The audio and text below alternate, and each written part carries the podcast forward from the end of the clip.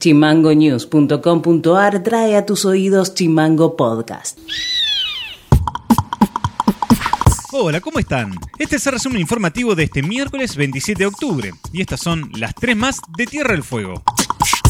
El memorándum de entendimiento firmado hoy con la participación de las autoridades del gobierno de Tierra del Fuego, representantes de Fábrica Argentina de Aviones y Midgor, permitirá que esta compañía comience a analizar el desarrollo de piezas de electrónica para la fabricación de aviones Pampa 3. Este convenio contempla la posibilidad de realizar investigación científica y desarrollo tecnológico y el acompañamiento necesario para instalación de laboratorios, como así también la capacitación de recursos humanos.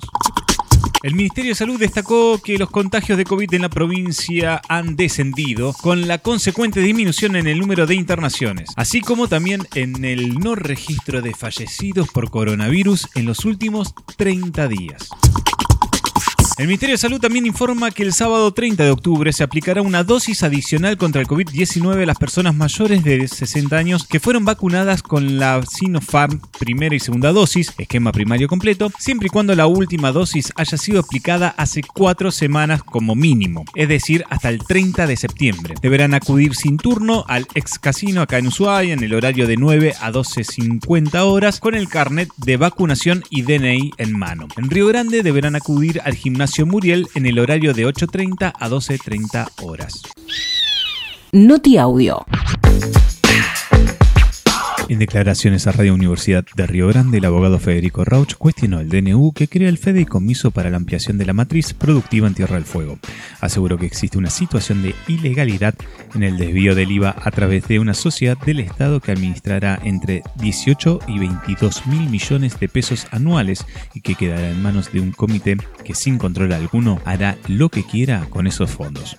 Acá parece que a los indios con pluma, cuatro iluminados porteños en Buenos Aires, le van a decir cómo es su proyecto de vida, o cómo tienen que trabajar, o qué tipo de industria tienen que tener. Eh, en segundo lugar, dice que eso es para promocionar esa supuesta matriz que ellos plantean, que la ubica en una situación premacrista, era que los pueblos tenían que vivir de la caza y la pesca, de los recursos naturales, eh, del turismo, etcétera, etcétera, lo cual me parece muy bien, pero no tengo nadie en Tierra tiene ni remotamente la idea de que solo se pueda vivir de eso. Con ese fundamento dicen, bueno, un 40% básicamente yo puedo hacer lo que quiero. Después tengo otro 60% que tengo que escuchar ofertas. Estos tres sujetos de ese, convenio asesor son los dos intendentes de Río Grande y Ushuaia y el gobernador. Ellos, digamos, tendrían que proponer carpetas orientadas hacia obra pública. Vamos a hacer un ejemplo Un intendente decide que tiene que pavimentar 30 cuadras porque los vecinos viven chapoteando en el bajo. El intendente o el gobernador o sus representantes van a Buenos Aires a presentar la propuesta. Y ahí entonces ese comité o uno de ellos, en fin, son los que firman y tienen las claves bancarias para hacer las transferencias, dice, bueno, muy bien, esto le, damos 100 millones, póngale. Entonces esos 100 millones son un botón que hace una transferencia, nada más, no hay ningún tipo de control, nada. Hace las 30 cuadras, etcétera. Así que se puede hacer una situación muy cómoda. Y además yo después puedo inaugurar eso dos semanas antes de las elecciones y hacer campaña electoral con las 30 cuadras pavimentarias, por ejemplo. La editorial de Chimango. Hace tres días la asociación Mannequin sacó un comunicado contando que tanto el ingeniero Ricardo Bukasovich como el empresario y ex legislador Jorge Lechman están empecinados en hacer peligrar la aprobación del ordenamiento territorial de bosques nativos en la legislatura. Para poner en contexto rápidamente, les comentamos que la ley de bosques en nuestra provincia se aprobó en el año 2012. Esa ley fue el hito de una lucha popular que llevamos unos cuantos en el medio de los incendios de Bahía Torito. La ley 869 adhiere a la ley nacional confeccionada por Miguel Bonazo de presupuestos mínimos para preservar los bosques nativos en tanto desmonte que estaba habiendo en el país. La ley exige que cada cinco años debe realizarse una reactualización de los usos de los bosques nativos. Es un mapa donde según su aprovechamiento se pinta en los colores de los semáforos, rojo, amarillo y verde. La actualización debe ser aprobada por la Comisión Consultiva de Bosques Nativos, que está compuesta por diversas instituciones y estados. Particularmente el actual ordenamiento lleva seis años de proceso participativo. Seis. El fin de la ley es proteger los bosques nativos porque son reservorios de vida pero la política del negocio absurdo hace peligrar tal sentido. son los productores ganaderos, supuestamente representado por el ex legislador Jorge Lechman y el ex funcionario de Bertone, quienes quieren tirar los árboles para que pastoree su ganado. Sí, sí, así de claro. No se habla de los ejidos urbanos y su dinámica de crecimiento poblacional, que a regañadientes uno podría justificar la tala de árboles para la construcción de viviendas. No.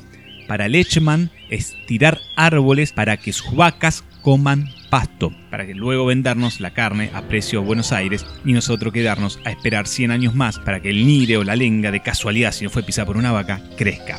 A las claras, estos dos personajes sostienen características tan arraigadas en la colonización o a los gángsters, porque tienen tierras, armas, guita, egos enormes, poder político apoyándolos de las élites, la tasa de interés y la conveniencia como lema, y sobre todo, ese rasgo tan distintivo de los avasalladores, el desprecio a la vida de la comunidad. Dos notas periodísticas pintan de cuerpo entero a estos representantes. Por ejemplo, dice la nota del diario El Fin del Mundo, del 24 de septiembre del año 2019.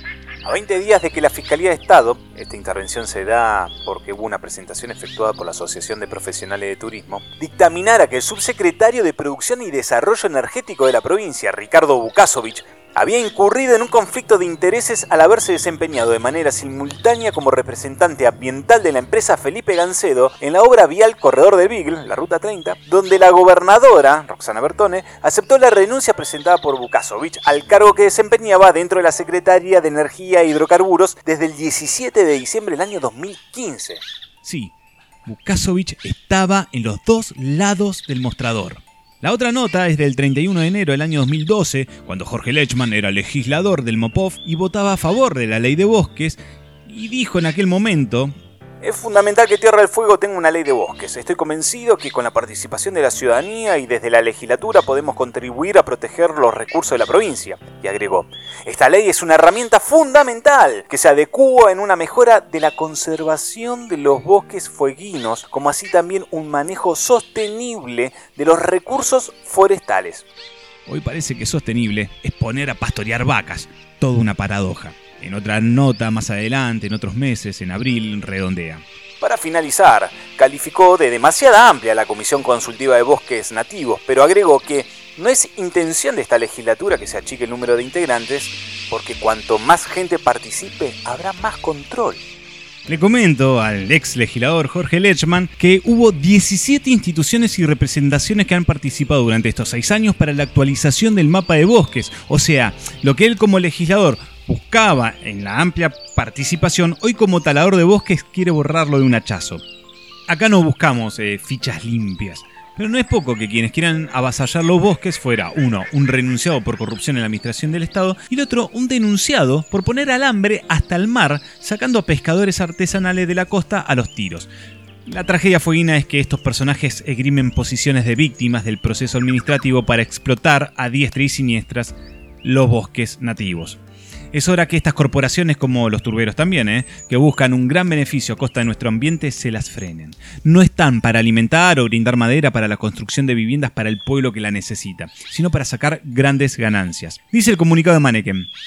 El efecto de la no actualización del ordenamiento de bosques por ley perjudica en primer lugar a los municipios, donde se concentran la mayor parte de los cambios, paralizando la realización de urbanizaciones ya planificadas, perjudicando a las familias que se encuentran a la espera de una solución habitacional, y por otra parte, bloquea la llegada de los fondos que permiten la ejecución de planes de manejos conservación y aprovechamiento del bosque, beneficiando a múltiples sectores. Si estas dos personas tienen la posibilidad de avanzar es porque no hay políticas claras en los poderes del Estado en cuanto de qué forma vamos a convivir entre naturaleza, producción y macroeconomía en una era donde el cambio climático es nuestra realidad. Y esto ha sido todo por hoy. Seguimos en Spotify como Chimango News y escribinos vía WhatsApp al 2901 6506 66. Nos reencontramos mañana. Chau. Chimango Podcast. Conducción. Federico García. Diseño y redes. Micaela Orué. Seguinos en Facebook, en Twitter e Instagram como chimango.news.